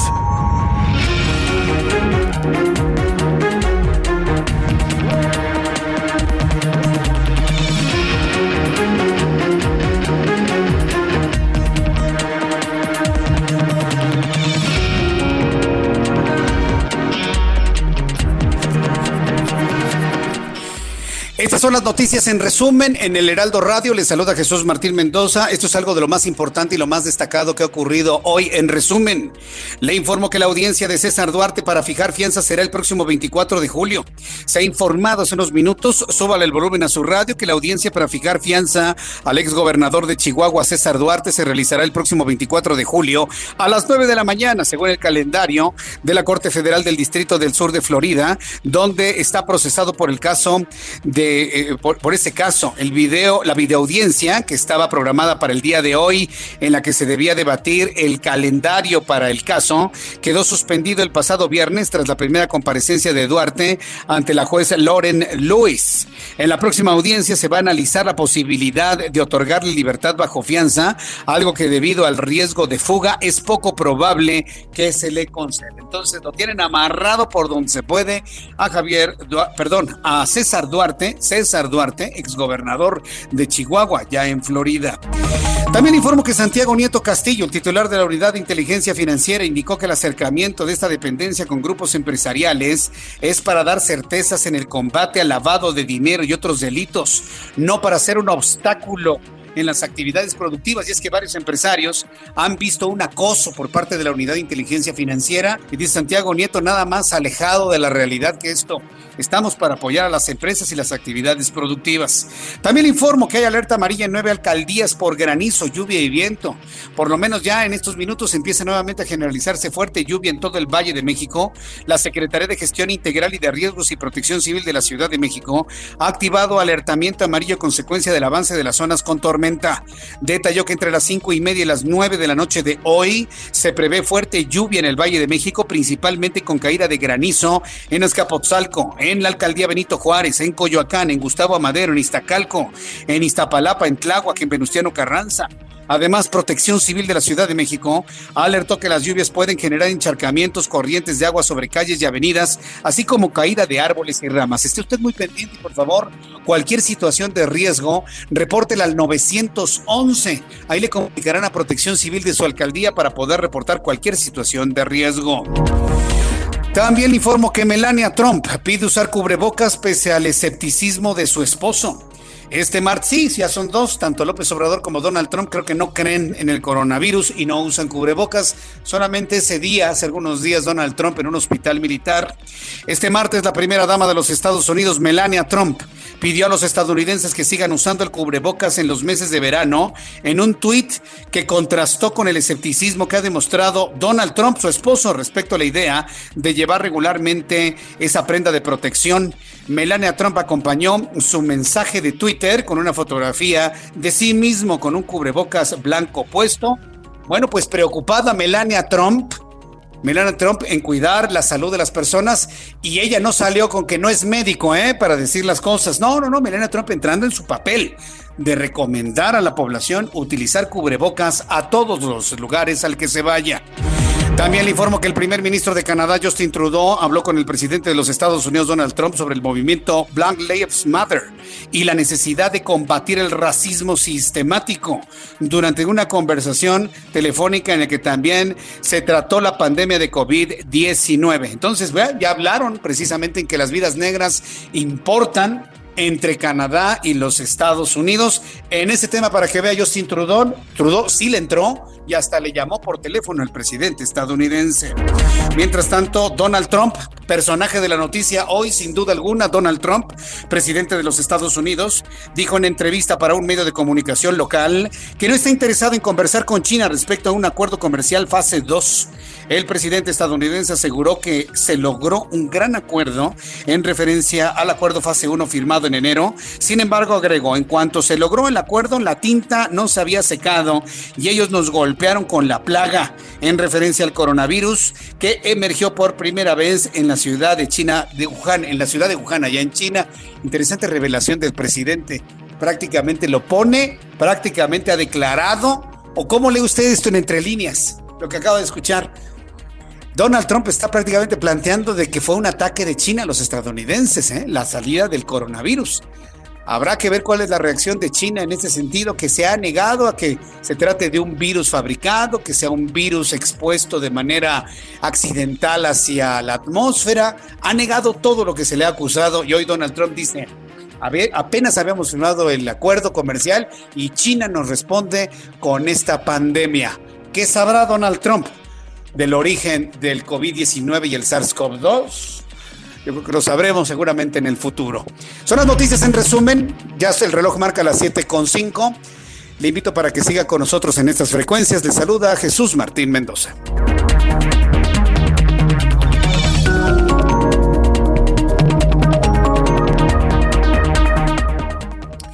Ya son las 7 con 6, las 19 horas con 6 minutos hora del centro de la República Mexicana. Bueno, pues continuamos con información aquí en el Heraldo Radio y saludo a mi compañero Israel Lorenzana, quien nos tiene información del Valle de México. Adelante Israel, ¿dónde te ubicas? A ver, bueno, vamos a vamos con Daniel Magaña, él se encuentra en la línea telefónica. Daniel Magaña, adelante, ¿dónde te ubicas tú? ¿Qué Jesús Martín? Nosotros nos encontramos en la zona del viaducto y si bien, bueno, pues ha cesado esta lluvia, en algunos puntos continúa una pertinaz llovizna, esto pues retrasa el avance, la zona del viaducto para quien se desplaza hacia la zona oriente encontrará pues circulación que empieza a tornarse lenta, esta pues maniobra que realizan los elementos de tránsito de la Secretaría de Seguridad Ciudadana para agilizar y cerrar algunas de las incorporaciones de los carriles laterales a los centrales, sobre todo cerca de la zona de Tlalpan, la calle de Marcos Carrillo, y esto, bueno, pues sí favorece algo el avance en dirección también hacia la zona del eje 2 Oriente o bien las personas que se incorporan hacia el eje 3 Oriente, la avenida Francisco del Paz Troncoso. Este último eje bien continúan las obras, pero pese a la reducción cerca de la zona del eh, eje 4 Sur, bueno, pues el avance es continuo un poco más adelante para desplazarse ya hacia la zona del eje 5 y del eje 6 Sur. El eh, reporte Jesús Martín. Muy buena tarde. Muchas gracias por la información, Daniel. Hasta luego. Hasta luego, que te vaya muy bien. Vamos con nuestro compañero Israel Oranzana. Adelante, Israel, ¿dónde te ubicas? Gracias, Jesús Martín. Pues ahora sí, para ser precisos, Ponciano Arriaga, muy cerca de la Plaza de la República, que es la colonia tabacalera. Y es que después de que ha llovido en toda esta zona, Jesús Martín, los fuertes vientos echaron abajo un árbol que cayó encima de un vehículo, el cual estaba estacionado aquí. Por suerte, no había personas en, su interior. Ha llegado personal de bomberos y están trabajando para seccionar este árbol que medía más de 15 metros, Jesús Martín. Te reitero, es Ponciano Arriaga, aquí en la colonia Tabacalera, trabajando los servicios de emergencia, aunque es circulación local, está cerrada para nuestros amigos que van con dirección hacia el Paseo de la Reforma y también hay que tener precaución con dirección hacia la Avenida de los Insurgentes. En esta última, la circulación aceptable, esto con dirección hacia la zona de Álvaro Obregón. Algunos asentamientos precisamente en la zona de Reforma, pero nada para pensar en alternativas. Se trata únicamente del cambio de luces en los semáforos. El sentido opuesto, ya con algunos contratiempos, por lo menos en el tramo que comprende la zona, la zona de la ribera de San Cosme y con dirección hacia la zona de la raza. Jesús Martín, a manejar con mucho cuidado, tenemos mojado el pavimento. Muy bien, Israel, gracias por la información. Hasta luego. Gracias, que te vaya muy bien. Y bueno, pues estamos muy atentos de la lluvia. Eh, yo, yo, estoy en una ubicación en el sur de la Ciudad de México y bueno, ha llovido tantito, ha llovido un chipichipi, pero hasta eso no cree usted que se ha caído el cielo aquí en, este, en esta zona, no, para nada. Y eso que es una zona con algunos árboles, no, en realidad no se ha visto que haya llovido. Ha llovido más en el norte y en el nororiente de la Ciudad de México. De hecho, me reportaban en Ecatepec de Morelos, pues una fuerte lluvia, inclusive ya está con granizo. Cuídense mucho, por favor, mientras están circulando por las calles de la Ciudad de México. Entonces, y también de otras partes de la República Mexicana, porque también las lluvias están extendidas hacia lo que es el occidente de la República Mexicana. Bien, vamos a entrar en comunicación con Mayeli Mariscal, es nuestra corresponsal en Jalisco, ya que estamos hablando del occidente del país. Pues aún se esperan que 76 jaliscienses que han fallecido en los Estados Unidos lleguen sus cenizas a México. Adelante, Mayeli, te escuchamos. Muy buenas tardes. Hola, ¿qué tal? Muy buenas tardes. Buenas tardes a todo el auditorio. Así es, hasta el corte de la semana pasada se tienen registrados 76 eh, solicitudes por parte de familiares justamente de jaliscienses que han fallecido a causa del coronavirus en diversos estados de Estados Unidos, por lo que aunque no tienen todavía fecha para cumplir con esta voluntad y traerlos de regreso a la entidad, ya se realizan los trámites administrativos, incluso eh, pues se les está auxiliando también a los familiares por parte de la Dirección de Atención a Personas Migrantes del Gobierno del Estado, así lo confirmó su titular, Raimundo Galván, quien dijo que obviamente dependerá del tiempo que tarden en la administración de allá de Estados Unidos para que se puedan liberar estos eh, estas cenizas y puedan traerse aquí. Eh, de hecho, el día de hoy o mañana se estarían entregando ya las cenizas, las que se recibieron el pasado sábado, de un hombre de 57 años, jalisciense, que murió por COVID justamente en Nueva York, el cual fue repatriado junto con las 245 urnas que se recibieron en la Ciudad de México. El gobierno municipal de Quitupan, Jalisco, de donde era originario, es quien se encargará de estarlo entregando directamente a sus familiares Así es que, eh, pues esa es la información y estaremos también muy al pendiente cuando se reciban estas eh, urnas de 76 jaliscienses que todavía se encuentran en Estados Unidos. Bien, correcto, gracias por la información. Hasta luego, buenas tardes. Que te vaya muy bien. Nuestra reportera ya en Guadalajara, Jalisco, bueno, pues informando sobre la llegada de estos eh, restos, estos urnas con cenizas en los próximos, en los próximos días. Mire, ha sido un análisis, escuchó usted las edades de las personas que han fallecido, 50 años, 51, 52, 55. Me acabo de enterar el fin de semana de un hombre de 42 años que falleció. Me he enterado de personas muy jóvenes, amigos, gente cercana que tienen entre 20 y 30 años que se han transmitido con el COVID. No se muestran graves, pero tienen el COVID. Es decir, ¿qué le quiero transmitir con esto que estamos reflexionando en este momento? Que el SARS-CoV-2 y la enfermedad que produce el COVID-19 está empezando a afectar, por lo menos en esta parte de América, eh, del continente americano y de América Latina, está afectando a la gente más joven se está moviendo el área de afectación de las personas adultas mayores, porque usted revisa los datos de fallecimiento en Italia, en España, para hablar de Europa, de un lugar más cercano que Asia para nosotros, el, promedio de edad no bajaba de los 60 años, 65 años. Allá la gente más grande, los abuelitos, eh, eran los que fallecían. 70, 75, 80, 85, 90 años. Se convertía en noticia aquel octogenario, nonagenario que lograba sobrevivir a, a, la pandemia, a la enfermedad como tal. Pero era raro hablar de personas de 50 años. Aquí en México se está muriendo gente de 40 y 50 años. A ver, y es otra de las cosas que no hablan estos, estos voceros ya completamente con cero credibilidad en la Secretaría de Salud. De eso no se habla. pero la edad en donde está afectando el COVID-19, está dejando secuelas y está provocando la muerte, es en una edad totalmente productiva en México. Y eso no lo ha dicho el gobierno mexicano.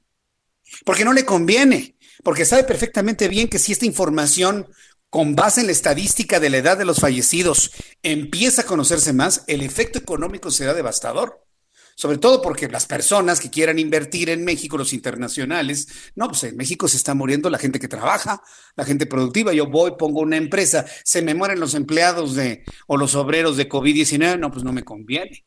Entonces son de esos datos que no se están dando a conocer, pero los tienen que dar a conocer porque es un asunto de vida, porque es parte de la verdad de lo que estamos viviendo en este momento.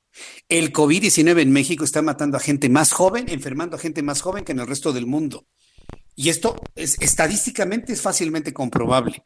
Entonces, yo exhorto a las autoridades, a quien sea el responsable, que lo digan. Por eso hice el llamado a médicos, médicas, enfermeros, enfermeras, directores, directoras de hospitales, nosocomios, eh, áreas de urgencias, hospitales COVID, hospitales no COVID, a que nos digan sus verdades, la realidad que están viviendo en cada lugar. Hago un llamado a la valentía de la información. Es que me van a correr, Jesús Martín, no lo van a correr no lo van a correr. Si mediatizamos esto, no los van a correr, ni los van a regañar, ni nada por el estilo. Tenemos consagrada en nuestra Constitución el derecho a la información y la obligación de informar. Y si usted tiene una información que debe conocer el público, está usted moralmente obligado a darla a conocer. Moralmente obligado a conocer. Y era uno de los asuntos que hoy conversaba con algunas personas eh, que se han contagiado de COVID, eh, que algunos familiares han fallecido de COVID. Oye, a ver, que estas personas nos digan dónde se contagiaron, cómo se contagiaron, a dónde fueron. No, ahorita no les podemos decir porque están en el dolor. Sí, yo entiendo que es muy dolorosa la muerte de los familiares. Totalmente, lo sé en carne propia. Pero las, las familias que están experimentando enfermedad y muerte por COVID, en esta ocasión automáticamente se están obligando moralmente a difundir la información.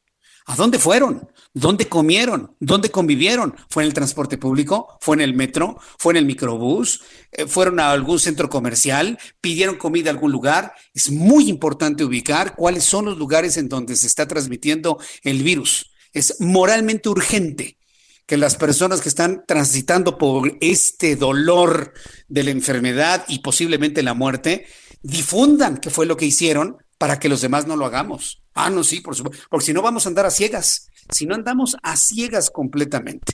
Entonces es todo un cambio de, de percepción de lo que estamos haciendo en México.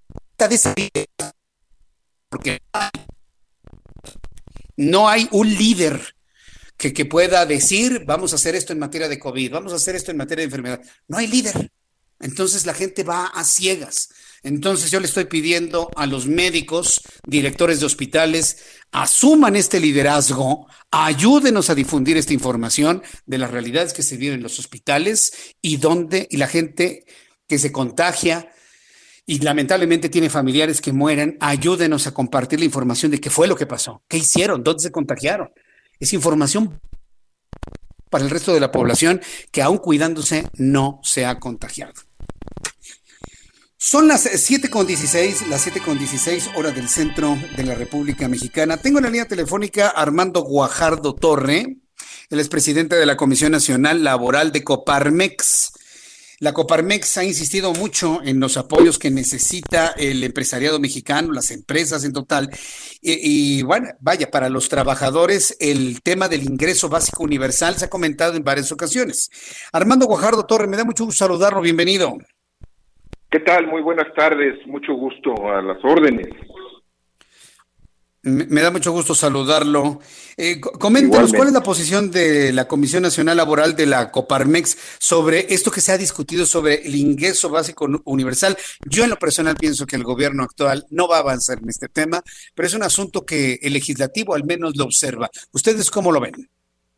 Bueno, eh, eh, definitivamente eh, creemos que efectivamente eh, en este caso no va a haber avance alguno. Solamente yo quisiera señalar eh, muy bien si el ingreso básico universal, que es el que se identifica como un ingreso mínimo, este que se otorga a la población a cambio de absolutamente nada, o si estamos hablando del ingreso mínimo de eh, vital, que es el que últimamente se ha venido discutiendo a través de, las iniciativas y derivado precisamente de toda esta situación de emergencia, ¿verdad? Que se nos vino encima. Entonces, esto es importante verlo, ¿no? Si es a cambio de nada o es a cambio de alguna actividad, por mínima que ésta sea, ¿no? Así es, ¿verdad? Entonces, eh, bueno, la posición de nosotros, como usted sabe, a, través de Coparmex Nacional, pues ha sido estar insistiendo desde, pues prácticamente casi desde el inicio de la pandemia, por ahí del mes de abril, con el posicionamiento y la exigencia de que el gobierno participe en un salario solidario. Posteriormente, digo, a pesar de todos los esfuerzos que se han hecho, de las peticiones, de las entregas personales eh, al gobierno mexicano, específicamente eh, en Palacio Nacional, eh, pues no hemos tenido respuesta alguna. Ahora, últimamente, bueno, la propuesta de, de, Coparmex con respecto al salario solidario, ahora le llamamos remedio solidario, y hemos incorporado, además del salario solidario, que en un principio pedíamos también, ahora un seguro solidario, que sería el equivalente al ingreso mínimo vital temporal para mantener o proporcionar a toda esa gente que perdió el trabajo, ¿verdad? Y asimismo un bono solidario que pensamos que podría ayudar a todas aquellas empresas que estén generando y creando empleos. Sin embargo, efectivamente, como, como usted lo menciona, eh, eh, pues vemos que el gobierno sigue sin atender la petición o las propuestas. Ha, mencionado, ¿verdad?, que no hay dinero para, para, para, para atender este tema y quiero, quiero hacer notar que además la posición de nosotros estamos hablando de la economía formal, de un apoyo a la economía formal, que es aquella que genera impuestos, que genera y que paga a sus colaboradores la seguridad social, que le da la oportunidad de que el trabajador tenga una aportación para su retiro, como también para la adquisición de una casa, el crédito, el Infonavit, en fin, eh, a través de esto las empresas como los trabajadores participamos con un más o menos 7% solamente equivalente al PIB, de ingresos en el PIB, por lo que hace impuestos sobre la renta. Y las propuestas que nosotros hemos venido pidiendo, solicitando, pues no llegan ni siquiera o, rebasan o estarán por el nivel del 1% del Producto Interno Bruto. Ante esto, lo que hemos dicho es que el gobierno tenga posibilidad de, de adquirir deuda, ¿verdad?, contra lo que se aporta, contra lo que pudiera representar esto, o bien inclusive, como lo han mencionado otros actores importantes en la vida nacional, pues ¿por qué no cancelar o suspender esas obras faraónicas que hoy mm. tenemos y que sin embargo, bueno, pues para eso sí hay, sí hay, sí hay, sí hay dinero. No, hombre, cancelar las obras faraónicas, eso es imposible, porque pues tenemos un presidente que se está desquitando, ¿no? Y quiere demostrar que él sí va a hacer una refinería, que él sí va a poner un tren y que contrario a lo que otros empresarios quisieron, va a ser el aeropuerto donde él diga. Entonces, entendiendo esa parte, pues muchas cosas no van, no, no, no van a avanzar. Sin embargo, yo sí quisiera este, que, nos comentara qué posibilidades tienen los empresarios de salir adelante solos, porque bueno, la posición del gobierno es no vamos a ayudar a los, a los empresarios porque son ricos, porque ustedes son millonarios, tienen mucho dinero y han ganado mucho dinero, ustedes paguen a sus empleados. Eso es posible actualmente bajo la lógica de este gobierno con tendencia comunista que actualmente nos gobierna. Mire, eh, recordemos que aquí más del 90% del empleo lo proporciona la pequeña, micro, pequeña y mediana empresa. Entonces, no es la gran empresa a la que él a veces, eh, eh, eh, la que se han venido, el gobierno se ha venido refiriendo, ¿verdad? Los grandes empresarios, este, cuando además, pues todos sabemos lo que cuesta en este país realmente ser empresario, ser emprendedor o dar empleo.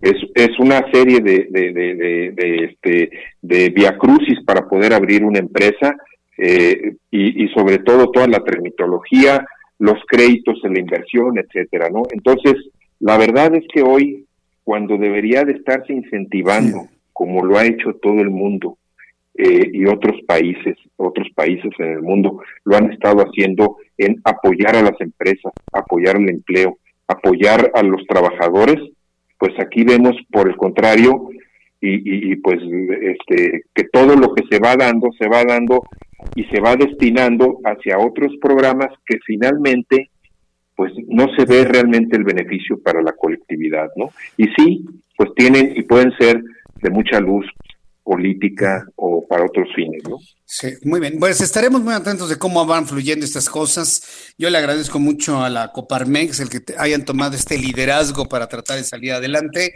Y bueno, pues muchísimas gracias por este tiempo, don Armando Guajardo Torre. Salúdeme por favor a Gustavo de Hoyos y seguimos en contacto. Muchas gracias. De su parte, cómo no, y solamente si me permite finalmente decir que de parte de nosotros, pues seguiremos insistiendo en que se requiere de la participación del gobierno federal para poder librar esta batalla este mucho mejor, ¿verdad? Muchas gracias.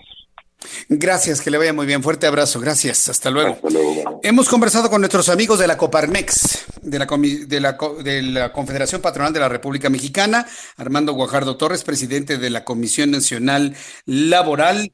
Y bueno, pues aunque es un asunto agendado en lo legislativo, mire, la verdad es que no, no, no va a fluir el ingreso básico universal. ¿Por qué? Porque el presidente que tenemos tiene una visión tan corta que piensa que los empresarios son tan ricos que pueden mantener a todos sus empleados sin que la empresa funcione. Esa es la lógica de él. Entonces, cuando se gobierna y se toman decisiones desde el dolor del alma, porque seguramente alguien lo ninguneó en su juventud, algún empresario, y cuando se gobierna con ese dolor del alma, pues la verdad no se está capacitado para tomar decisiones en situaciones tan graves como esta. Y lo digo claramente como me dice alguien por ahí, es una neta, pues sí, es una neta. Entonces, cuando alguien está así lastimado en su, en su emotividad, pues se empieza a tomar decisiones como esta, que son verdaderamente impresentables.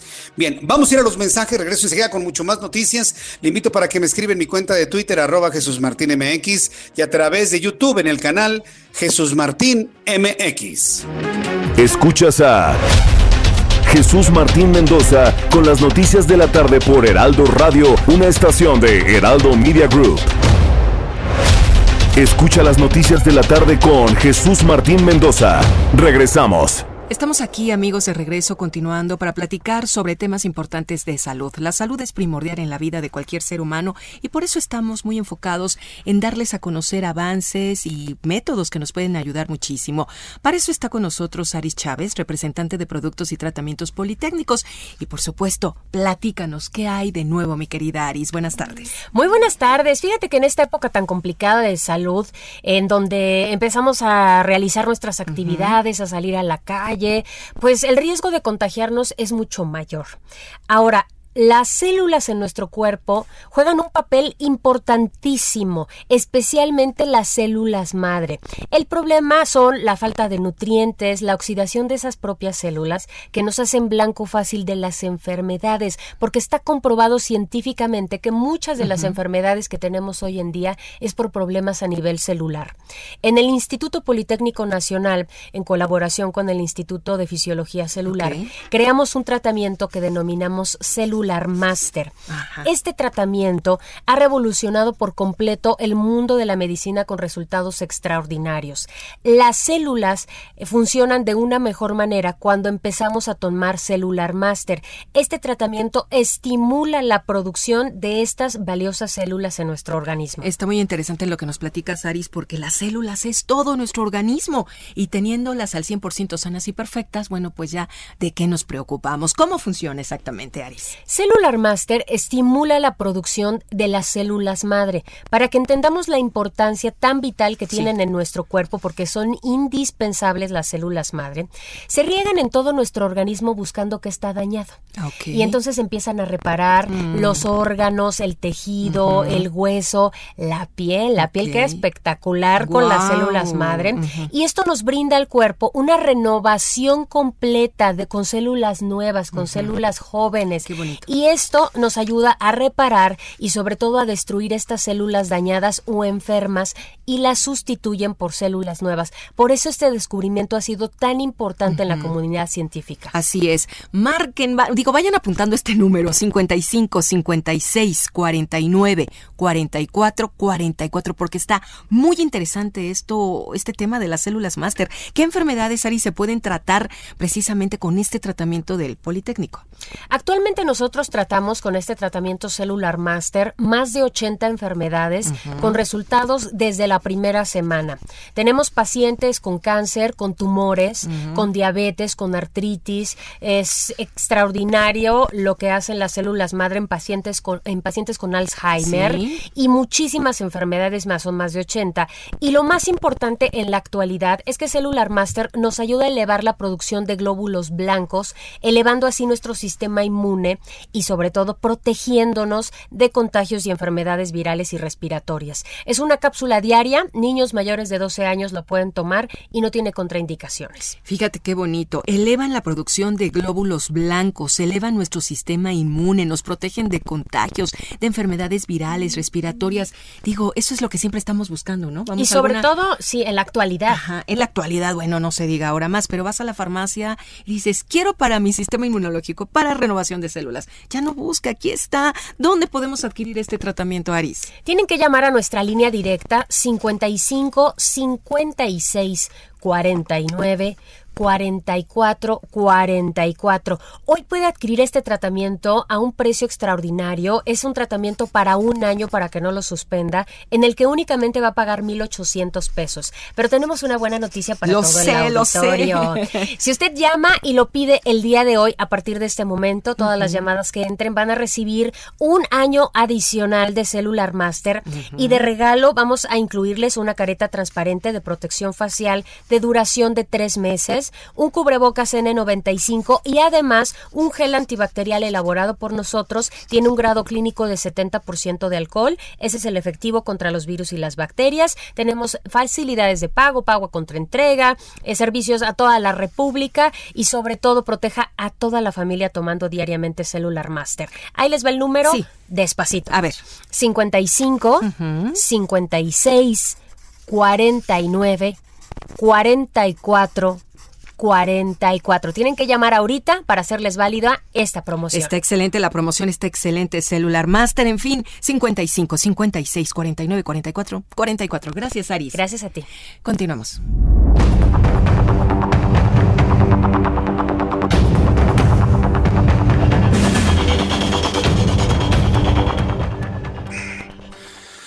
Son las 7.34, las 7.35 hora del centro de la República Mexicana. Creo que con la Coparmex ha quedado completamente claro, sí, que hablar del ingreso básico universal es prácticamente, pues hablar de la nada, porque el gobierno no va a aceptar dar dinero a la gente, sí. Lo que quieren es que los empresarios ricos, entre comillas, le paguen sus salarios a los trabajadores. Eso lo, hemos visto en muchas ocasiones. Tengo en la línea telefónica a Víctor Fuentes, ¿sí?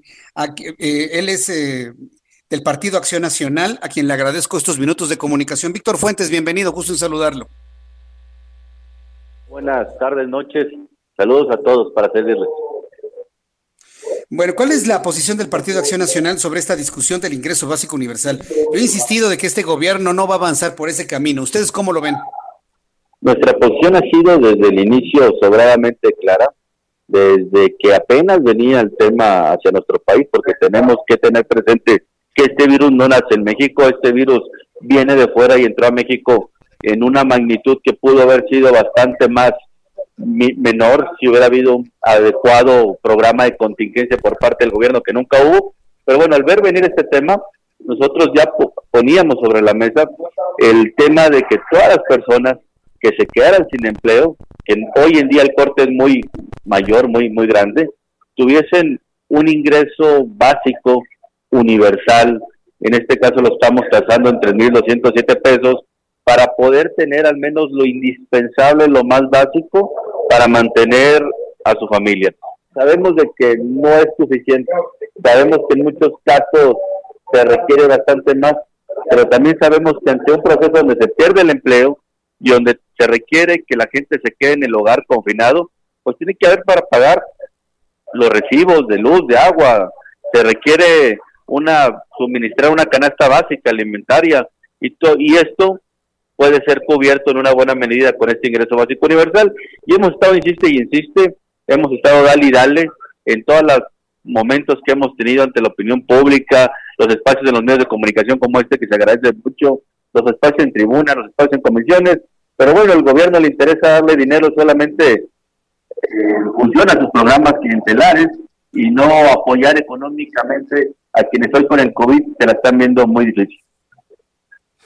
Eh, es que ese es el asunto, ¿no? El presidente quiere hacer más el aeropuerto, eh, la refinería, el tren Maya, pero pues no hay ningún plan para apoyar a los trabajadores y a las empresas. ¿Hasta qué punto llega a ser útil seguir insistiendo en algo que por ya una posición emocional del presidente va a decir que no lo va a hacer? Bueno, pues nuestra chamba de un servidor y de los senadores del PAN es fijar las áreas de oportunidad de las políticas públicas. Esta es una muy importante y apostarnos ahí, no movernos de ahí. Y nosotros seguiremos insistiendo porque es necesaria, porque es razonable y porque es viable económicamente. Tú ya atinadamente lo has comentado, con lo que se está invirtiendo en esos proyectos que son a todas luces inútiles, innecesarios inapropiados, sobradamente alcanza el dinero para apoyar económicamente a todas las familias mexicanas que han perdido un ingreso en estos momentos. Bien, pues vamos a ver cómo funciona. ¿Qué, oportunidades, en qué momentos o oportunidades legislativas tenemos, eh, tiene el país para revisar este asunto del ingreso básico universal? Bueno, lamentablemente suspendieron el periodo de sesiones desde el mes de marzo. Nosotros hemos estado insistiendo en que a través de diferentes mecanismos digitales, y si es necesario acudir, lo haremos como hemos acudido en los dos periodos extraordinarios que han convocado para aprobar temas como la ley de amnistía, la cual obviamente votamos en contra, que permitirá la liberación de miles de delincuentes en esta fallida estrategia de seguridad, y por otra parte aprobarlos, pues ahora sí que el mandamiento del presidente Trump, algunos ajustes que había que hacer al tratado. Así como nos convocaron estos dos periodos extraordinarios, por instrucción del presidente, nosotros seguiremos insistiendo, presionando para que ojalá el presidente abra los ojos y se dé cuenta del grave problema en el que estamos metidos y que si el gobierno no reacciona adecuadamente, pues el problema se va a agravar bastante. Entonces nosotros estamos listos, queremos que en pronto se convoque un periodo extraordinario para ver los temas de emergentes del país, como es el tema económico y el tema de salud, en los cuales el salario básico universal juega un papel importantísimo para apoyar a las familias mexicanas. Muy bien, senador, pues yo le agradezco mucho el que me haya tomado la llamada telefónica. Gracias por sus comentarios y veremos finalmente qué es lo que ocurre. A ver si hay un dejo de sensibilización por allá. Muchas gracias por este tiempo. Gracias, senador. buenas tardes. Sí, hemos conversado con el senador Víctor Fuentes, que es presidente de la Comisión de Vivienda del Senado de la República. Ahí lo tiene usted. Yo la verdad sigo insistiendo, sigo pensando lamentablemente. Ojalá y me equivoque, ¿eh? ojalá y me equivoque, de verdad. ¿Cómo quisiera yo equivocarme en esto que le voy a decir? Eh, yo no creo que el presidente López Obrador genere una idea, él, su, partido político, para apoyar a las empresas, ¿eh?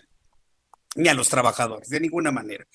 Él parte de la idea de que, el, de que el empresario es un hombre rico, un hombre poderoso, que puede mantener su empresa sin trabajar y pagando a los empleados, trae la idea, insisto, con, los dolores emocionales que su pasado le ha provocado, es decir, está en el desquite. Él, considera que, que, los empresarios han ganado demasiado dinero a costillas del país y que ellos tienen que pagarle. Por eso, esta discusión del salario, del ingreso básico universal, yo, yo sinceramente no lo. Y si llega a avanzar en el legislativo, es probable que un presidente, López Obrador, lo, lo vete con su, con su atribución legislativa, su atribución constitucional. Entonces, no lo veo, no lo veo. Eso sí, no, no hable usted del tren Maya porque dice que es justicia para los pueblos originarios. No hable usted de la refinería porque siente que México está en la década de los setentas con el boom petrolero ay, no le toque el aeropuerto, porque esa es la forma en la que se vengó de los empresarios que iban a hacer sus grandes negocios en Texcoco. No, no, no, no, no, de verdad, no podemos tener a alguien que funcione eh, como con el desquite por adelante de lo importante que necesita nuestro país. Me da mucho gusto saludar a través de la línea telefónica a Juan Musi, nuestro analista financiero. Mi querido Juan, qué gusto saludarte, bienvenido, muy buenas tardes. Mi querido Jesús Martín, como siempre, un gustazo saludarte, estar contigo en tu programa. Pues mira, permites continuar con esto tan interesante que dices. Eh, tristemente coincido. Espero equivocarme al igual que tú. No habría nada que más me gustaría eh, que equivocarme. Pero sí, no, no estamos en la agenda.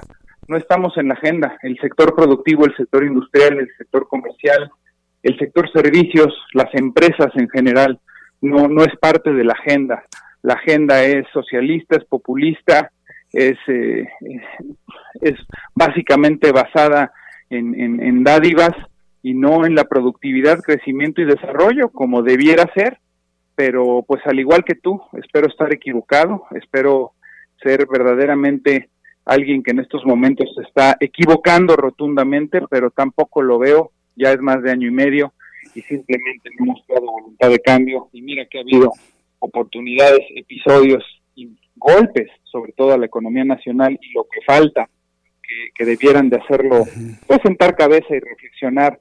Y como yo siempre te lo he dicho, un golpe de timón sería súper bienvenido, pero pues no está en la agenda, mi querido José Martín. no, no está en la agenda y no está en el ánimo, ¿eh? Tampoco está en el ánimo, ¿eh? De hacerlo por lo que estoy viendo, ¿eh? Nada, nada absolutamente. No, así es, así es, mi querido Jesús Martín.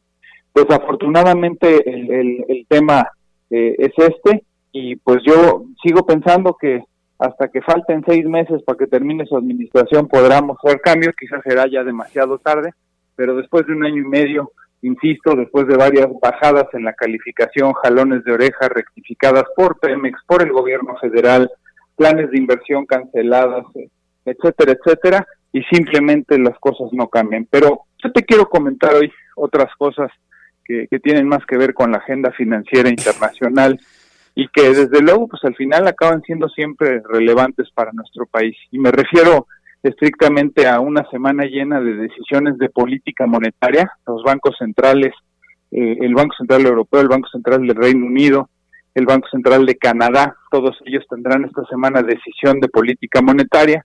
Y pues eso es importante, Jesús Martín, porque ese es, eh, eso rige al final las tasas de interés de referencia de todos los países y el bloque europeo que te mencioné no hay en esta semana Banco de México, no hay Reserva Federal, pero sí todos estos bancos que te comenté, y pues todo influye en un mundo global, esa es otra cosa que los líderes proteccionistas hoy no entienden, el mundo es global, el mundo está conectado y pues simplemente lo que pasa en cualquier país del mundo afecta al resto. Eh, otro tema, mi querido Jesús Martín, hay junta de la OPEP el día de mañana. Esto es bien importante porque si México eh, en esta junta eh, logran ponerse de acuerdo para seguir cortando los niveles de producción, el precio del petróleo lógicamente aumentaría y con ello, pues Pemex podría tener un poquito más de ingresos de los que hoy tiene y todos conocemos la situación de Pemex, mi querido Jesús Martín, entonces pues una, un acuerdo para seguir recortando niveles y no un ridículo como lo hemos hecho en previas ocasiones, pues sería también bienvenido mañana en la en la junta de la OPEP. Y por último, comentarte que también hay eh, la junta de la mesa directiva o digamos de la directiva de la Unión Europea y esto es relevante porque eh, están evaluando extender los plazos de los paquetes de ayuda, subir los montos de los paquetes de ayuda y todo relacionado con la pandemia, con el COVID, con este manejo de la situación en donde ha sido necesario que pues los bancos centrales y los gobiernos estén aportando y cada quien poniendo de su parte, pues para tratar de alivianar y mejorar un poquito las cosas, mi querido Jesús Martínez, lo que te quería comentar el día de hoy. Vaya, pues este, prácticamente seguimos igual con esta preocupación, ¿no? De, de, las decisiones y de la situación que vive en este momento nuestro país. ¿Cuánto tiempo desde tu punto de vista podemos aguantar, mi querido Juan? Pues mira, la verdad es que yo estoy bien preocupado porque hoy leía que ya hay casas de análisis que ya están eh, pronosticando en el caso de México, y me refiero a análisis serio, ¿eh? eh, menos 13 y menos 14 por ciento para este año, ya el menos 10 parece ser, como dicen por ahí, ¿dónde firmo? ¿No? Si quedara en menos 10. se nos cortó la comunicación con nuestro compañero Juan Musi y bueno, pues eh, en este momento vamos a entrar nuevamente en contacto con él. Pero vaya, pues finalmente nos quedamos con, estamos en un impasse, en un impasse peligroso, en un impasse preocupante. Y bueno, pues este, de verdad, ojalá y tanto Juan como yo no, nos equivoquemos, ¿eh? porque si no, mire, lo vamos a padecer todos, ¿no? ¿Y para qué queremos tener a un presidente que todos los días en su conferencia matutina nos esté haciendo las cuentas del gran capitán, de que él hizo, de que no hizo, de que subió, bajó? Eh, bien, ya tenemos comunicación nuevamente con Juan Musi. Entonces nos decías, Juan. Sí. Sí, yo te decía que de no cambiar el rumbo y de no rectificar, yo veo que esta situación máximo unos siete u ocho meses nos llevarían de nuevo una baja en la calificación, en la calificación crediticia de México. Seguiríamos todavía siendo grado de inversión, pero ya de panzar. es decir, dos rectificaciones más hacia la baja en el grado, en la calificación, nos llevarían a perder el grado de inversión. Entonces, si las cosas no cambian, en siete, ocho meses perderemos otro nivel, y si las cosas no cambian máximo en un año, un año, cuatro meses, podríamos estar perdiendo el grado de inversión, lo cual sí ya vería yo como catastrófico. Espero no ocurra, no estoy diciendo que va a ocurrir, eh, ojo, espero no ocurra, pero de seguir así y no cambiar el rumbo es algo que muy factible puede ocurrir. Juan, mi querido Juan, danos por favor tu cuenta de Twitter para que el público te pueda consultar, eh, comentar algún punto de vista, seguir tus eh, análisis, tus resúmenes de dos minutos que haces en Twitter y sobre todo si alguien necesita algún consejo, alguna buena recomendación de, patrimonio, bueno, pues te pueda consultar, Juan. Como siempre, un placer, mi querido Jesús Martín, arroba Juan S. Musi, ayudando ahí a la gente si quiere tener algún tipo de consejo económico, financiero, en lo que les pueda ayudar con muchísimo gusto, contestando personalmente todas y cada una de las dudas que por ahí puedan llegar. Y como siempre, un abrazo cariñoso, mi querido Jesús Martín, y pues a seguir chambeando, que lo que está en nuestras manos es eso, y lo que está en las manos del gobierno federal y de nuestro líder supremo, pues ojalá en algún momento tú y yo nos equivoquemos y cambie drásticamente. Correcto. Muchas gracias por la información, mi querido Juan, tu análisis como siempre. Fuerte abrazo. Nos escuchamos en la siguiente. Gracias. Bye. Claro que sí, Jesús Martín. Abrazo fuerte. Abrazo, que te vaya muy bien. Es nuestro compañero Juan Musi, querido amigo, analista del Heraldo Radio. Escríbale, arroba Juan S. Musi, arroba Juan S. Musi. Él está en toda la disposición de ayudarle, está en la disposición de conversar con usted. Sígalo en su cuenta de Twitter, arroba Juan S. Musi. Tiene todos los días un análisis con información importante para la toma de decisiones al inicio del día. Entonces, yo le recomiendo que lo siga. Quiero agradecerle mucho a Jorge Macías. Jorge Macías me está informando que la Secretaría de Salud ya dio a conocer cómo andamos en materia de COVID. No tenemos todos los datos, tenemos algunos, que han empezado a fluir por parte de la Secretaría de Salud. Se está informando que de ayer a hoy han subido 7.051 casos de personas transmitidas con COVID-19. Ayer había 304.435. Hoy se reportan 311.486, es decir, subieron 7.051. Ayer se reportaban 35.491 muertos. Hoy se reportan 36.327, es decir, una diferencia de 836 personas. 836 personas se suman a la lista. Estoy a la espera después de las 8 de la actualización eh, de la Secretaría de Salud completa para dar los datos de sospechosos y también de activos. Índice de mortalidad del coronavirus en México al día de hoy, 11.66%. Saludo con mucho gusto a Raimundo Sánchez Patlán, subdirector editorial del Heraldo de México. Mi querido Raimundo, qué gusto saludarte. Buenas tardes. ¿Cómo estás, Jesús Martín? Un gusto saludarte a ti y al auditorio de El Heraldo Radio. Oye, está interesantísimo esto de la disputa por la dirigencia de Morena, ¿no? ¿Qué escribiste el día de hoy? Compártenos, por favor, Raimundo. Fíjate, hace un momento tú entrevistabas al senador este, Armenta, eh, que te hablaba sobre esta, este asunto de las tribus en, Morena.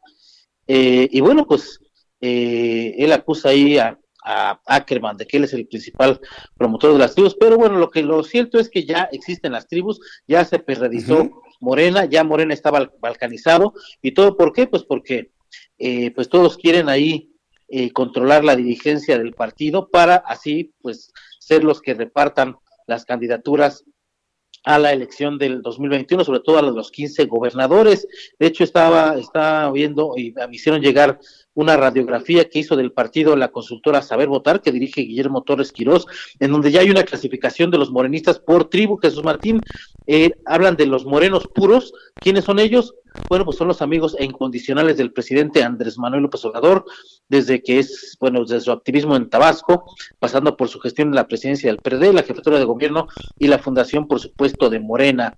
Y ellos dicen que prevalece en estos la visión de izquierda militante ideológica, incluso algunos muy radicales, y pone como sus figuras más destacadas a la jefa de gobierno Claudia Sheinbaum, Jacob Polemski, Berta Luján, el director de Pemex Octavio Romero y el dirigente interino de Morena Alfonso Ramírez Cuellar. Están también Jesús Martín, los neomorenos, que son los exmilitantes del PRI, PAN, PRD y antiguos aliados de Morena, eh, empresarios académicos que se sumaron al proyecto de López Obrador durante la campaña, es decir, que no participaron en la fundación del partido como tal, en donde están Marcelo Ebrard, el diputado eh, Porfirio Muñoz Ledo. A esto también se les conoce, Jesús Martín, como arribistas, por lo mismo que no, que no estuvieron con López Obrador en la fundación del partido. Hay otro grupo, otra corriente que se llama Grupo Presidencia, que encabezan el consejero jurídico Julio Scherer, el coordinador de los superdelegados Gabriel García Hernández y el vocero Jesús Ramírez Cuellar, en donde ellos, este, pues, también están ahí haciendo su luchita. Y está el grupo de Ricardo Monreal, Jesús Martín, que es liderado, pues por supuesto, por el jefe de Morena en el Senado, que es el grupo más pequeño, pero uno de los más importantes para López Obrador, pues es el que ha sacado las reformas que le interesan a la 4T. Eh, y bueno, estas tribus ya se, pues tienen a sus precandidatos a gobernadores, por ejemplo, los neomorenos tienen 30 aspirantes ya, eh, de los morenos puros hay 29, del grupo de Monreal hay 12, y del grupo presidencia hay siete, Jesús Martín, pero antes de llegar a las candidaturas, obviamente tú lo decías, tienen que pasar por obtener la dirigencia de Morena, que pues hasta ahorita no se ponen de acuerdo en, la encuesta que deben realizar, si tiene que ser abierta a la ciudadanía o como dice Ramírez Cuellar, solamente va a ser con el padrón de Morena. Entonces en eso están y el que gane esa dirigencia pues va a ser el que se quede con las candidaturas, Jesús Martín. Bien, pues eh, Raimundo, vamos a, me gustó eso de que se perredizó eh, Morena y sobre todo se ha balcanizado, ¿no? Y vamos a ver finalmente cómo se van a dar los, las patadas bajo la mesa y los zipizapes que nos van a recordar aquellos tiempos, ¿no? De las, de las tribus y cómo nacían algunas y cómo morían algunas. Te agradezco mucho, Miguel Ray. Entonces eso leemos en el periscopio de hoy. Así es, y yo creo que no van a ser patadas bajo la mesa, van a ser abiertamente batallas campales, Jesús Martín. Piquetes de ojo, ¿no? Gracias, mi querido Raimundo. Te envío un fuerte abrazo. Gracias. Abrazo. Abrazo, que te vaya muy bien. Raimundo Sánchez Patlán con su análisis. Yo siempre le invito a que todos los martes lea Periscopio en el Heraldo de México. Ya nos vamos, muchas gracias por su atención. Le agradezco el favor de su, de su atención aquí en el Heraldo Radio. Le recuerdo que a través de las redes sociales nos seguimos un ratito para esperar la actualización de todos los números de COVID-19. Lo espero mañana, 2 de la tarde, Heraldo Televisión, 6 de la tarde, Heraldo Radio. Por su atención, gracias y que tenga usted. Esto fue. Las noticias de la tarde con Jesús Martín Mendoza. Heraldo Radio. La HCL se comparte, se ve y ahora también se escucha. Hey, it's Paige DeSorbo from Giggly Squad. High quality fashion without the price tag. Say hello to Quince. I'm snagging high-end essentials like cozy cashmere sweaters, sleek leather jackets, fine jewelry, and so much more. With Quince being 50 to 80% less than similar brands. And they partner with factories that prioritize safe, ethical, and responsible manufacturing. I love that. Luxury quality within reach. Go to quince.com slash style to get free shipping and 365 day returns on your next order. Quince.com slash style.